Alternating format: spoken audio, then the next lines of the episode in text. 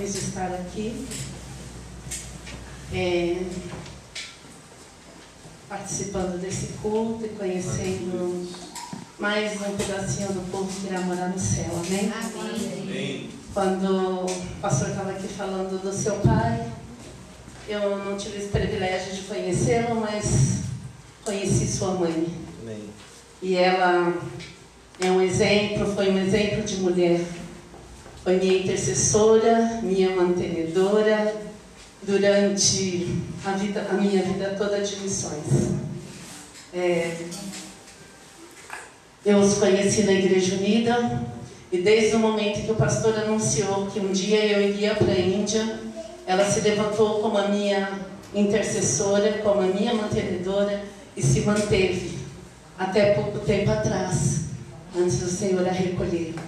E eu sabia que aquela mulher, todo o tempo, ela estava orando por mim.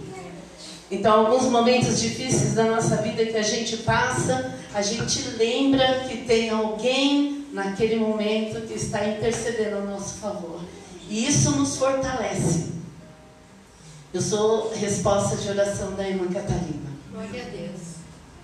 Bom, como o pastor disse, eu sou a Dina, não está sendo gravado por questão de segurança. É, eu estou na Índia há 13 anos. Primeira vez que eu pisei na Índia foi em 2005. É um país totalmente fechado para o Evangelho, por isso a minha imagem não pode ir para a mídia, porque se for, quando eu for pedir o visto, eles podem me barrar. Então nós temos que ter bastante cautela e eu não preciso realmente aparecer, quem precisa aparecer é o Senhor, Amém. não é verdade? Lá na Índia nós não usamos as mesmas roupas que nós usamos no Brasil, por isso eu estou vestida com essa roupa. Isso aqui é um sari, é um pano de 8 metros, uma saia e uma blusa, e eu estou enrolada nela, nesse tecido. É, eu subi aqui em cima descalça, porque lá na Índia nós não entramos em lugar nenhum de sapato. Os nossos sapatos ficam lá na calçada. Mas a minha fé aqui no Brasil é tão pequenininha, eu deixei ele embaixo da, da, da cadeira, porque eu posso sair lá fora e não encontrar mais meu sapato. Lá na Índia, as mulheres são desvalorizadas. Aqui, essas pulseiras, para muitas pessoas, isso aqui se chama vaidade, Babilônia. Depende de cada um, né? Lá na Índia, isso aqui para mim é proteção. Porque as mulheres que não usam pulseira são as prostitutas e os homens podem fazer segundo o que eles quiserem. Então, a maioria das mulheres, hoje nem tanto, as coisas estão começando a mudar na Índia, a Europa está entrando, então algumas coisas têm mudado, mas nas vilas nada mudou. E o Senhor me chamou em 96 para que eu fosse para a Índia resgatar as crianças em risco. Então, nós trabalhamos com crianças que são vendidas à prostituição. Nós resgatamos essas meninas, só trabalhamos com meninas. Meninas que aos 4 anos de idade estão na prostituição, elas são obrigadas a assistir todo o ato da mãe para que ela venha aprender. Com 5, 6 anos de idade, elas já são usadas. E um dia o Senhor me chamou para que eu pudesse ir e resgatar essas crianças. E a gente está lá há 13 anos, para a glória do Senhor. Estamos com oito crianças apenas, mas três mães desceram as águas. No último, é, foi maio de 2019. Pastor Márcio, que hoje é o meu pastor, esteve lá para me ajudar a batizar aquelas mulheres, três mulheres e três jovens, para a glória do Senhor. A Índia é um país é, totalmente fechado para o Evangelho. A é Deus, o rato é Deus, a serpente é Deus, o macaco é Deus, a barata é reencarnação, mas eles não conhecem o nosso Deus. Eu vou mostrar um vídeo para vocês e fala um pouquinho sobre. ah, começa com o Festival de Ganesh. Eles imitam a nossa, eles, eles imitam a nossa Trindade. E Ganesh é o Deus, é o filho de Deus Shiva. E eles são, tem um espírito que é Vissu. Então a, a estátua fica nas casas durante muitos dias e depois eles pegam essas estátuas e jogam no rio, e naquele mesmo rio eles se banham. O rio é sujo, eles bebem água daquele rio Existe um rio que corta parte do país, chama Rio Ganges, e eles é, entram naquele rio, eles jogam ali os cadáveres, animal, pessoas que morrem, eles jogam tudo ali, ali dentro, porque eles acreditam que aquele rio é sagrado e ele purifica aquelas pessoas que estão ali. Então eles entram naquele rio, eles tomam banho, eles bebem daquela água, porque eles acreditam que aquelas águas são sagradas e purificam eles. Mas nós sabemos que a única água que nos purifica é a água da vida, é Jesus Cristo. Essas pessoas também necessitadas do amor de Jesus, assim como um dia eu também estava na escuridão, não conhecia Jesus, eles também não conhecem e precisa que alguém vá lá e fale do amor de Jesus a essas pessoas. Só que nós não podemos chegar como aqui no Brasil, nós chegamos nas pessoas, nós abordamos, nós falamos do amor de Jesus, nós convidamos para a igreja, nós entregamos folheto e lá nós não podemos fazer isso. Nós precisamos testemunhar Jesus com a nossa vida. Para as nossas crianças eu falo do amor de Jesus, mas nem para as mães dela eu falo de Jesus. Eu espero que elas venham e me perguntam sobre Jesus. E elas vêm e me perguntam por que eu faço esse trabalho, é quem me paga para fazer esse trabalho, e eu tenho uma única resposta para elas: Jesus.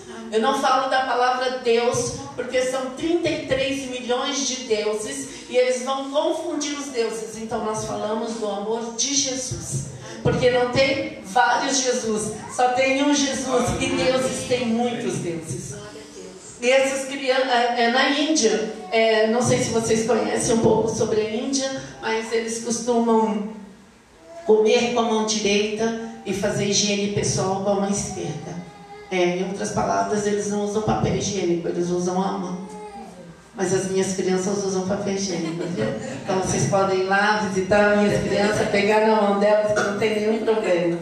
Mas nós tentamos ensinar para aquelas crianças um pouquinho de higiene pessoal e, é claro, o principal é falar do amor de Jesus ensinar aquelas crianças o caminho que elas devam andar, ensinar para aquelas crianças o princípio de família, porque elas não conheciam princípios de família. São crianças que chegou em casa triste, sem motivação, crianças que não sabiam brincar. Nós tivemos que ensinar a criança como brincar de casinha. Eu voltei à infância, né? E para quem me conhece sabe que é uma dificuldade muito grande, né? Eu sou uma senhora muito séria, não brinco de forma alguma, brincadeira. Eu fui líder daquela criatura ali, ó. Fui líder de adolescente, me deu um pouquinho de trabalho, mas foi só um pouquinho.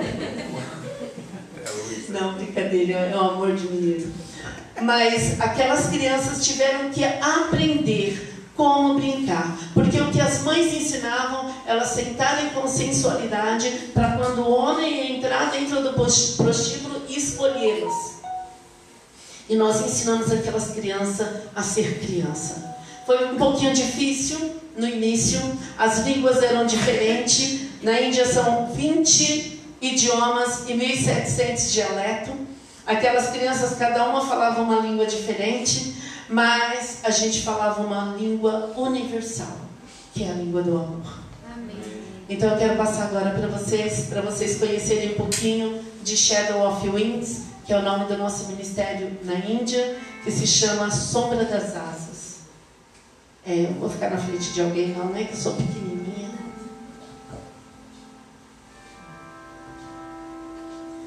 Esse é o festival que eu falei. Eles estão comemorando lá o dia de Ganesh.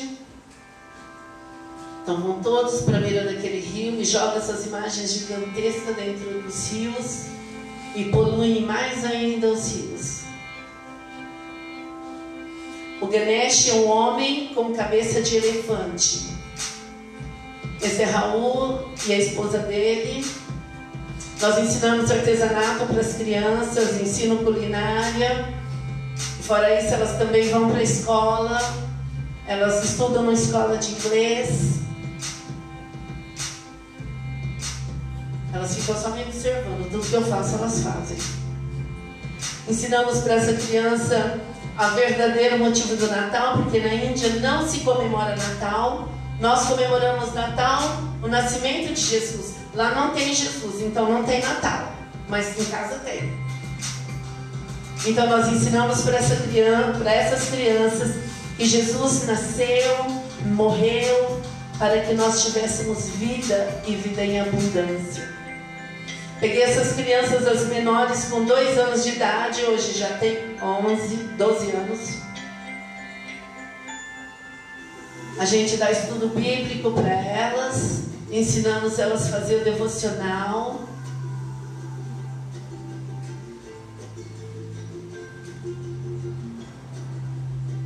Essa criança, ela foi abusada de uma forma terrível. Essa de rosa, ela era uma criança triste, não tinha medo de homem, não podia ver um homem à distância. Marcela ensinando Muay Thai para as crianças. Para que elas possam aprender a se defender. Aquela peludinha lá é a Bless, peguei ela com dois anos de idade. Fizemos um acampa dentro lá.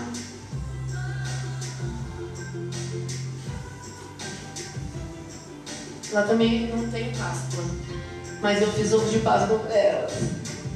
Ensinamos elas a plantarem.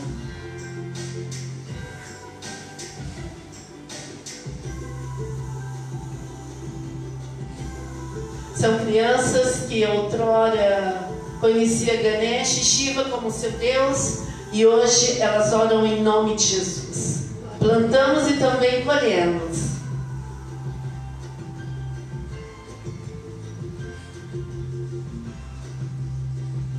Elas estavam ali, gente, fazendo tchauzinho para os pássaros que passam. A gente brincava com as crianças, ensinamos algumas brincadeiras brasileiras, momentos de adoração. Lá nós não íamos na igreja, mas nós adorávamos ao Senhor em casa. E são meus presentes Dia das Mães.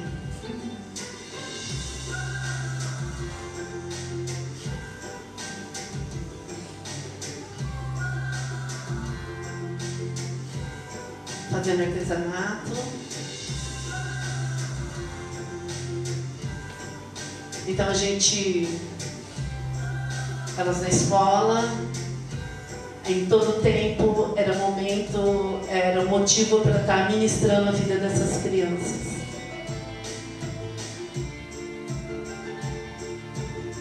Momento de devocional, momento que elas fazem várias perguntas.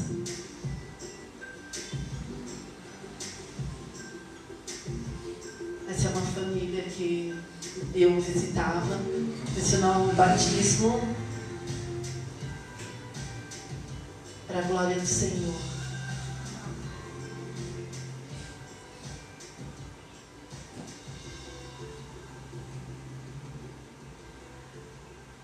Nos lares, orando, ensinando a elas sobre o batismo. Pode, pode ir. Esse é um pouquinho do nosso ministério na Índia. Eu não costumo dizer que lá nós temos um ministério, nós temos uma família, né? Aquelas crianças, elas me chamam de mãe. As mães no início me chamavam de madame, depois passou a ser mãe. Hoje eu sou mãe de todo mundo, todo mundo me chama de mãe. Eu vou no mercado, me chamam de mãe. Eu vou na feira, me chamam de mãe. Então eu sou mãe de todo mundo hoje, para a glória do Senhor.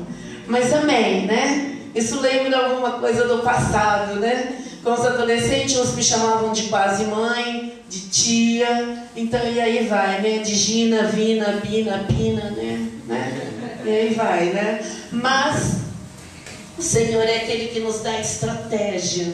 Mesmo em um país onde nós não temos a liberdade de pregar o Evangelho onde nós não podemos abrir uma Bíblia e falar do amor de Jesus, mas nós podemos transmitir através das nossas atitudes.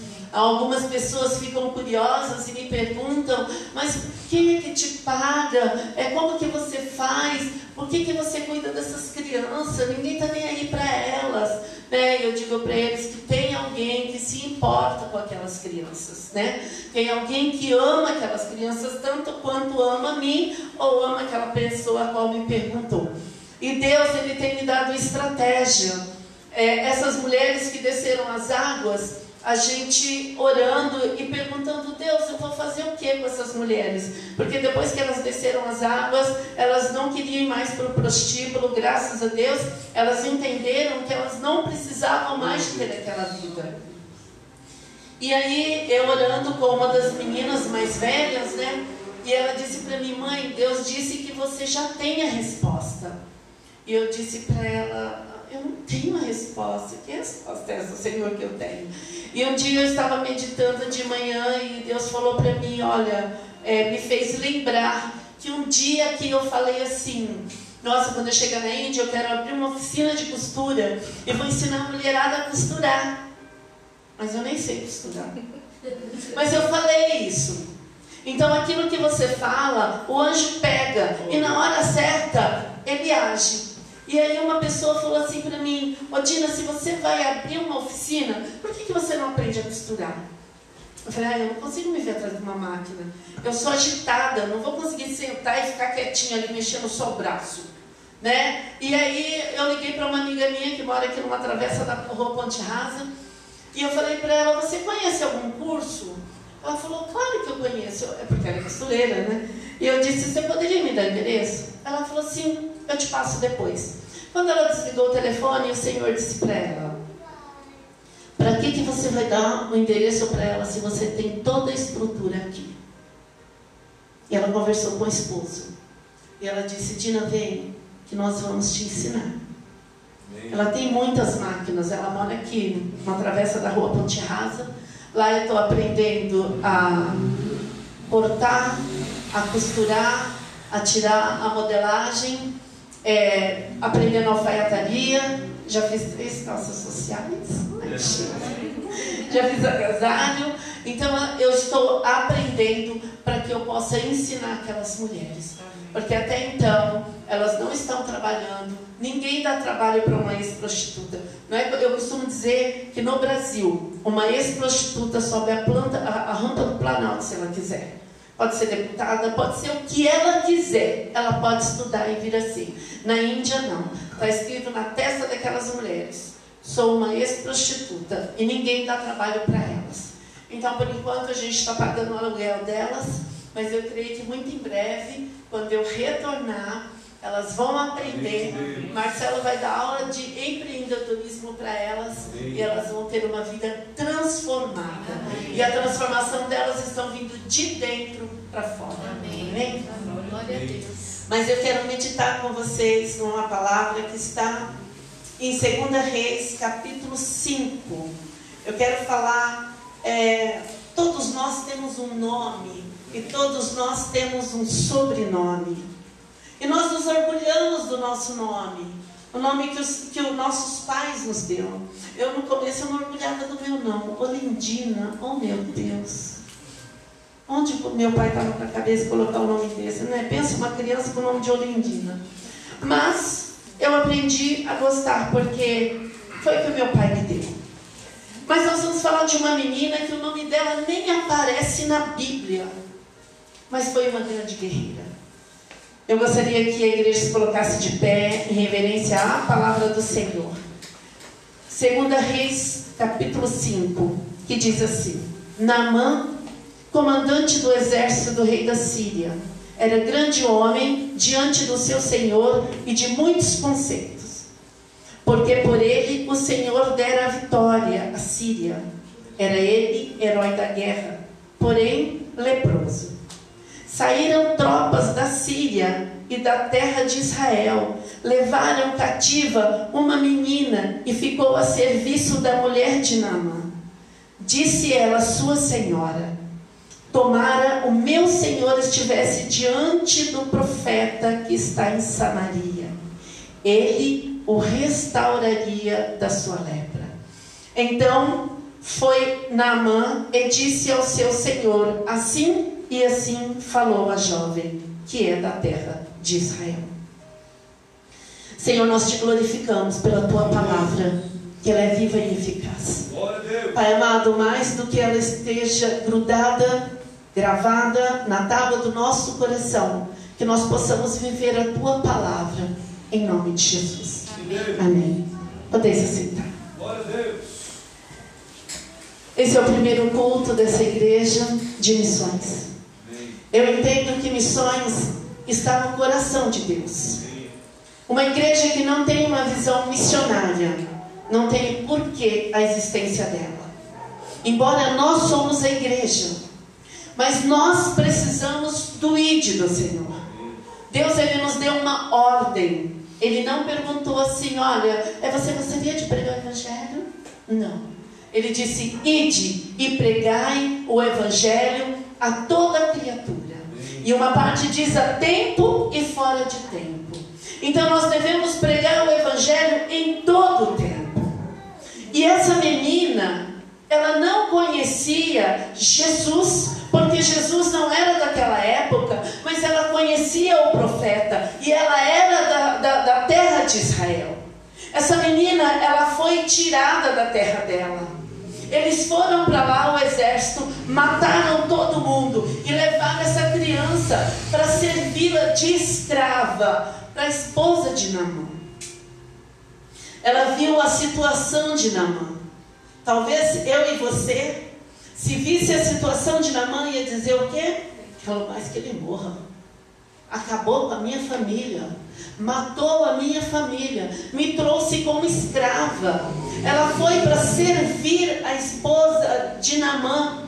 Ela não foi para trabalhar e ser remunerada, para dali um ano ela ter férias, ela ter direito à folga. Ela era escrava. Então ela foi para lá simplesmente para servir. Se essa menina fosse olhar para a situação dela, e se nós formos olhar para a nossa situação no dia a dia, a gente não sai nem de casa. Namã tinha uma doença, ele tinha lepra. E naquela época, a lepra, ela era incurável. E quantas doenças nós temos hoje no nosso mundo incurável? Temos inúmeras, temos várias doenças que a medicina não consegue a cura. Mas ainda assim, essa menina, ela foi corajosa e ela disse: tomara ele se encontrasse com o profeta que está em Samaria. Tem profeta aqui, não tem?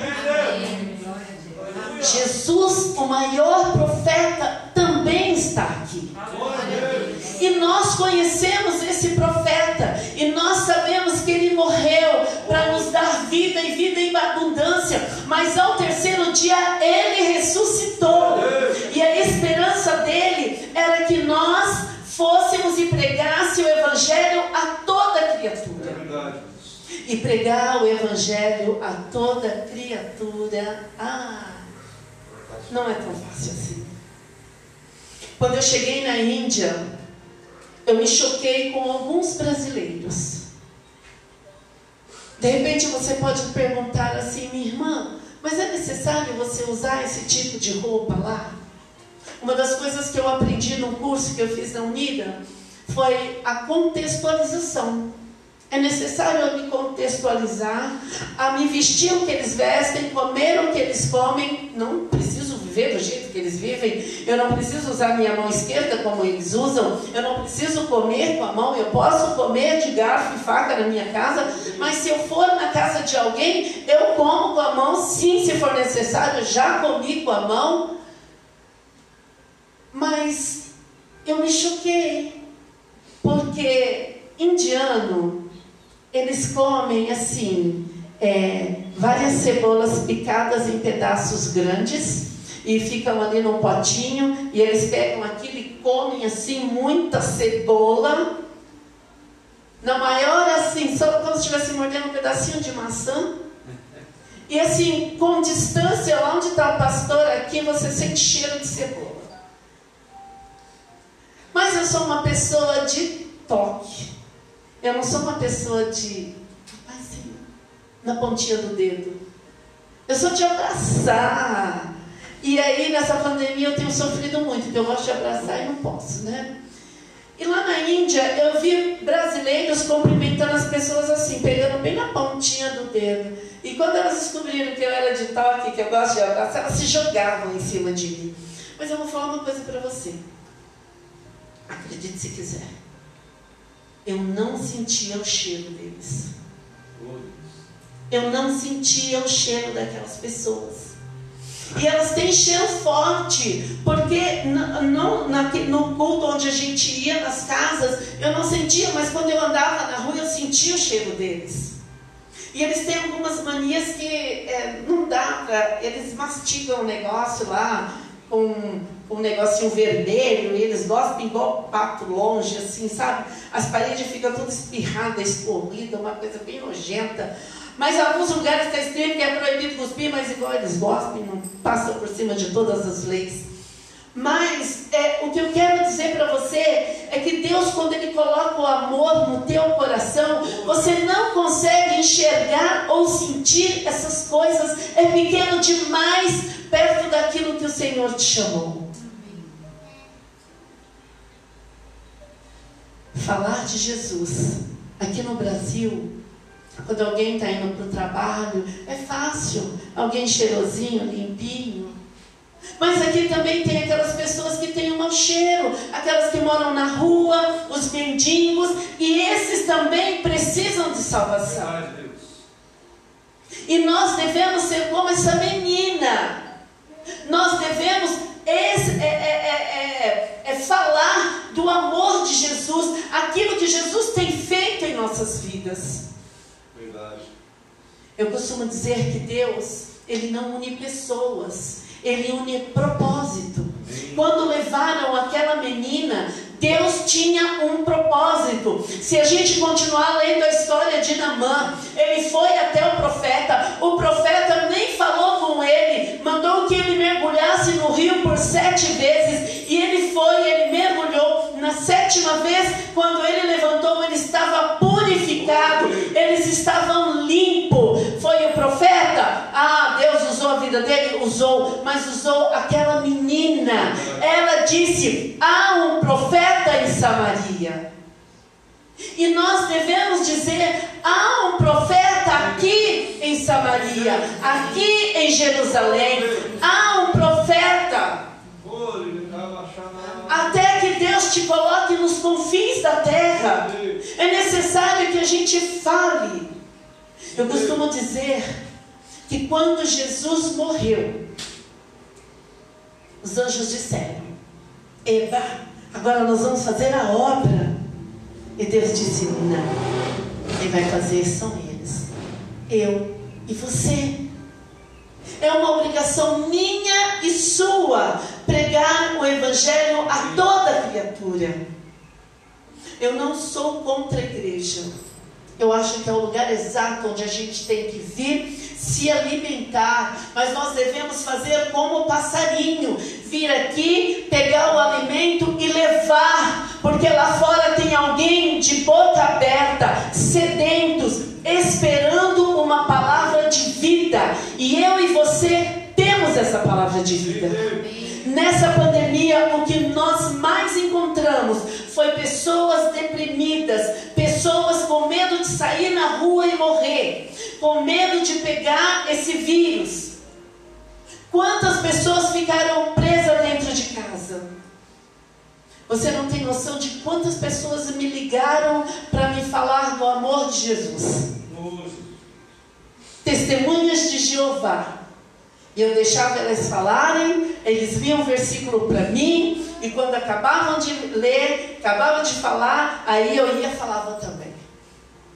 Porque eu não podia perder a oportunidade.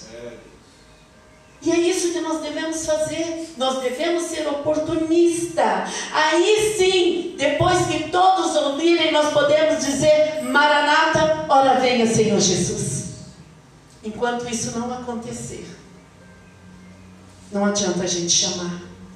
Não adianta a gente dizer, Senhor, volta logo, Senhor, vem logo, porque nós não estamos fazendo aquilo que o Senhor nos determinou a fazer.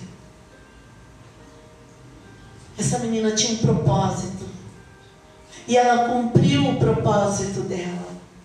Deus tem um propósito na minha vida. Em 2002, quando eu deixei os adolescentes da Igreja Unida, eu fui para Jocum. E eu fui fazer um curso ali na Jocum. E quando eu estava ali, eu tive uma aula de renúncia. E para mim foi a pior coisa. E eu falava assim, ó, eu sabia que eu ia para a Índia, mas eu nunca tinha renunciado aos adolescentes. Eu achava que eu ia estudar, eu ia aprender e eu ia trazer para eles. E um dia Deus disse para mim: renuncie os adolescentes. Eu falava, Senhor, eu não posso. Eu preciso voltar, eu preciso ajudar eles, eles precisam de mim. E Deus disse para mim: renuncia, eles não são teus, os teus estão do outro lado. Foi triste, mas o Senhor é aquele que conforta o nosso coração. Amém. Eu tenho uma agenda que todos eles escreveram. Eu vou dizer uma coisa para vocês: nunca consegui ler. Primeira página que eu abro, eu começo a chorar, eu fecho, largo para lá e nunca consegui ler. Mas é assim que Deus faz. Ele precisava, porque ele sabia que eu não ia desistir da Índia. Eu não ia desistir daquelas crianças. Eu brigo por aquelas crianças. Deus sabe o que você é capaz. Talvez você não saiba. Talvez você ache assim, olha, eu sou nova demais, ou eu sou idosa demais. Não tem idade para Deus. Deus usa quem Ele quer, da maneira que Ele quer. Eu fui aprender a falar inglês com mais de 40 anos. Eu fiz 60. Ainda quero viver mais 60. Aleluia! Glória a Deus. Esse é, esse é o desejo do meu coração, não sei do Pai. Mas eu quero viver o tempo que eu viver, eu quero viver para proclamar o Evangelho do Senhor, porque foi para isso que Ele me chamou. Lá na Índia eu não pego uma Bíblia,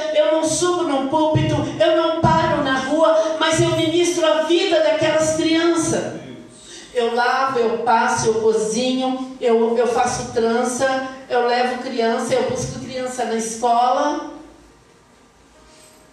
Mas eu ensino a amar Jesus. Amém. Quando eu estou no Brasil, era o Marcelo que fazia isso. Acordava às 5 horas da manhã, ia para a casa das crianças, preparava um café, preparava a marmitinha delas para levar para a escola, fazia trança nas crianças e levava elas para a escola. Foi para isso que ele me chamou. Eu sei para que, que ele me chamou. E você? Já sabe? Para que ele te chamou? Para que, que ele te salvou? O porquê?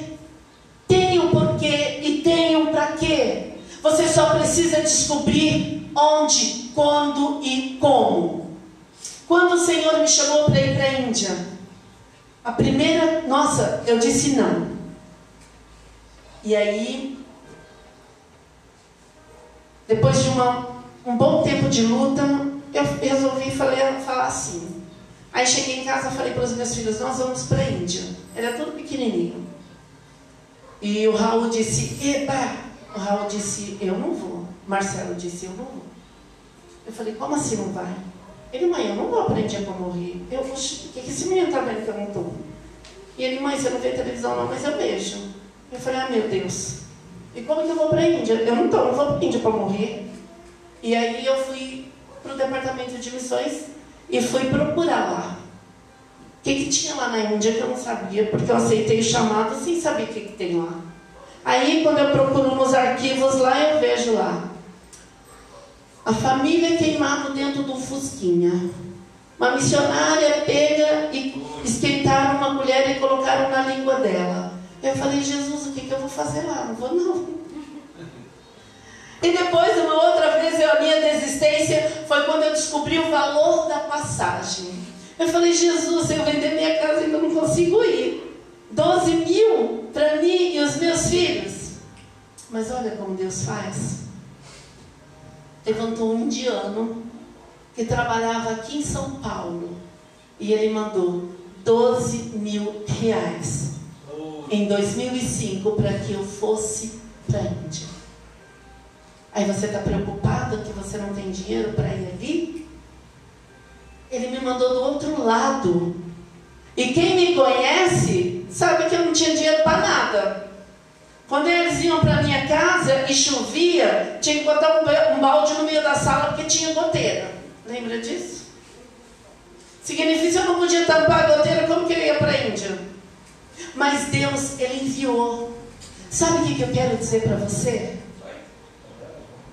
Ele é 100% confiável, 100% responsável.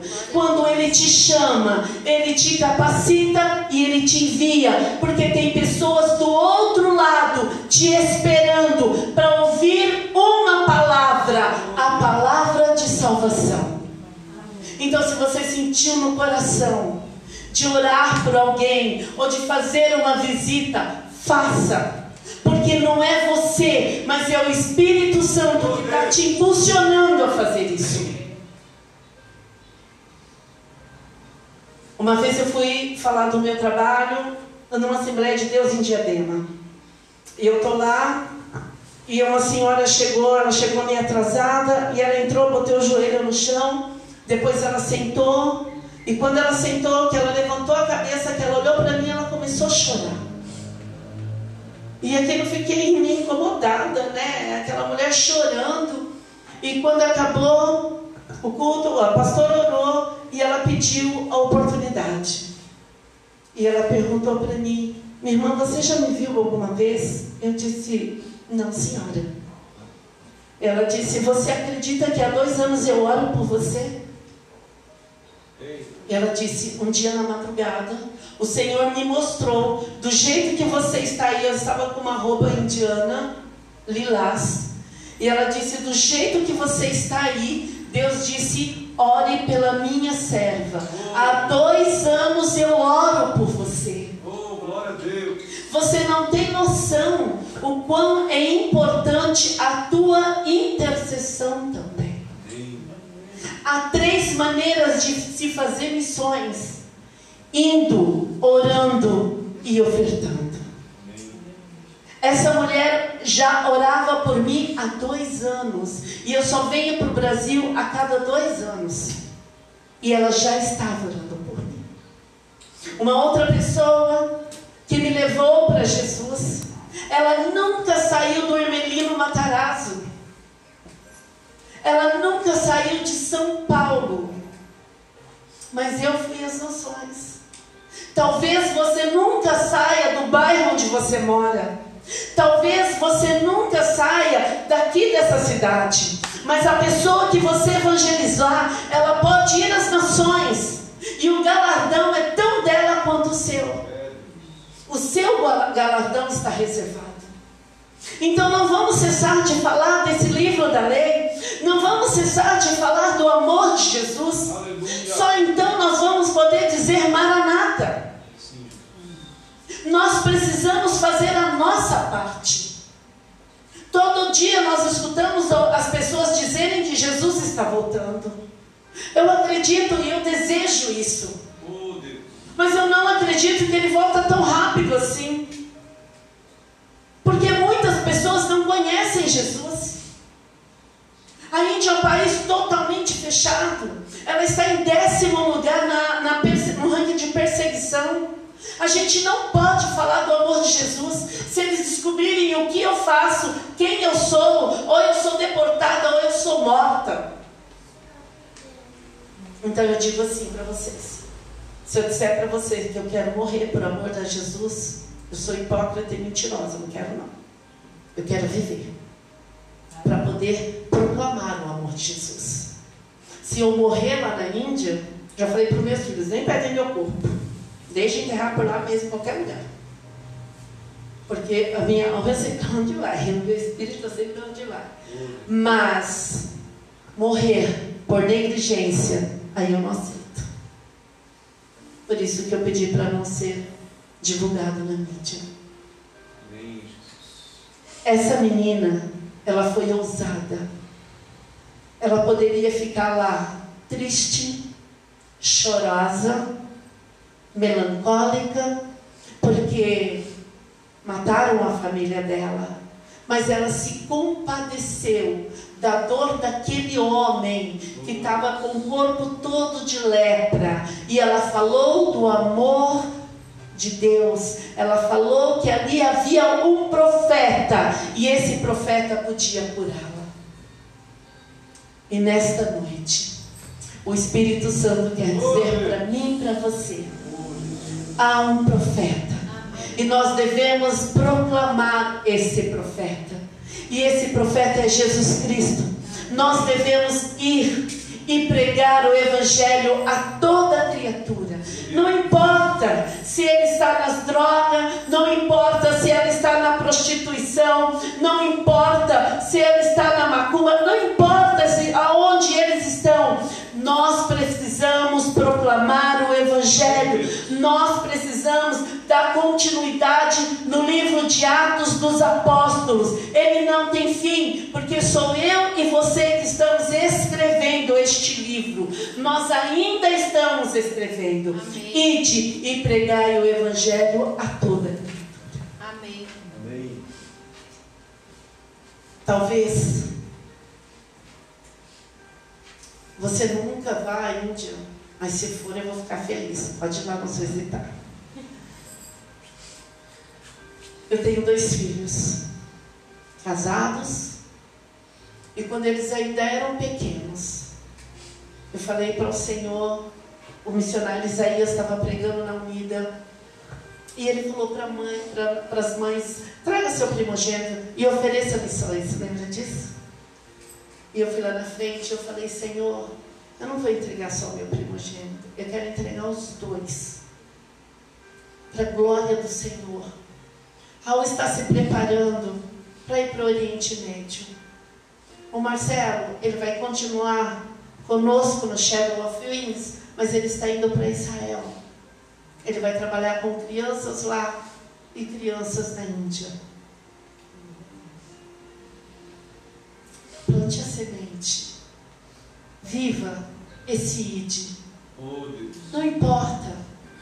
Não importa para quem você vai falar. Importa que a pessoa ouça. E Deus é que sabe o que vai fazer com aquela pessoa. Natália ministrou, nós falamos, mas quem ministra nos nossos corações é o Espírito Santo. Não adianta a gente falar palavras bonitas. Não adianta se o Espírito Santo não nos convencer. É. Então que nós possamos sair daqui com convicção nesta noite. Oh, Jesus. Que nós somos a continuação de Atos dos Apóstolos. Que o Senhor possa te usar, como nós cantamos nesta noite, como flecha, como abrigo, como luz. Que nós possamos ser usados para a glória do Senhor. Que isso possa ficar gravado no teu coração. Em nome de Em nome de Jesus. Amém. Eu gostaria de orar pela igreja. Eu gostaria que você se colocasse de pé, colocasse a tua mão no seu coração, levasse seu pensamento a Deus. Aleluia. Pai querido e santo, Oh, eu me coloco diante de ti nesta noite, Senhor, clamando pela tua igreja, Senhor. Pai amado, hoje é o primeiro culto de missões, o primeiro de muitos que virão. Pai, uma coisa, Senhor, o pastor disse: talvez não seja necessário levantar um missionário aqui dentro, mas se o Senhor quiser, o teu povo está aqui, que o Senhor possa fazer segundo a tua vontade. Mas, Pai querido e santo, faça com que missões possa queimar, Senhor amado, no coração de cada um. Deus, em nome do teu Filho Jesus Cristo, que eles possam ir e pregar o Evangelho a toda criatura. Pai amado, derrama, Senhor, a unção dobrada do teu Espírito. Abençoa, Senhor, coloca, Senhor, palavras nos lábios dos teus filhos. Pai querido e disse Jeremias, Senhor, mesmo que não saiba falar, basta que abra a boca, porque é o Senhor que vai encher. Deus, no nome de Jesus, eu profetizo, Senhor, uma igreja missionária, em nome de Jesus, Senhor, que eles possam ir e pregar o Evangelho a toda cura, em nome do teu filho Jesus Cristo, Senhor amado, que eu oro, Senhor, abençoando, Deus, em nome de Jesus, cada um que aqui está, para a glória do teu nome, Senhor, que nós oramos e já te agradecemos, em nome de Jesus. Amém. Amém. Amém.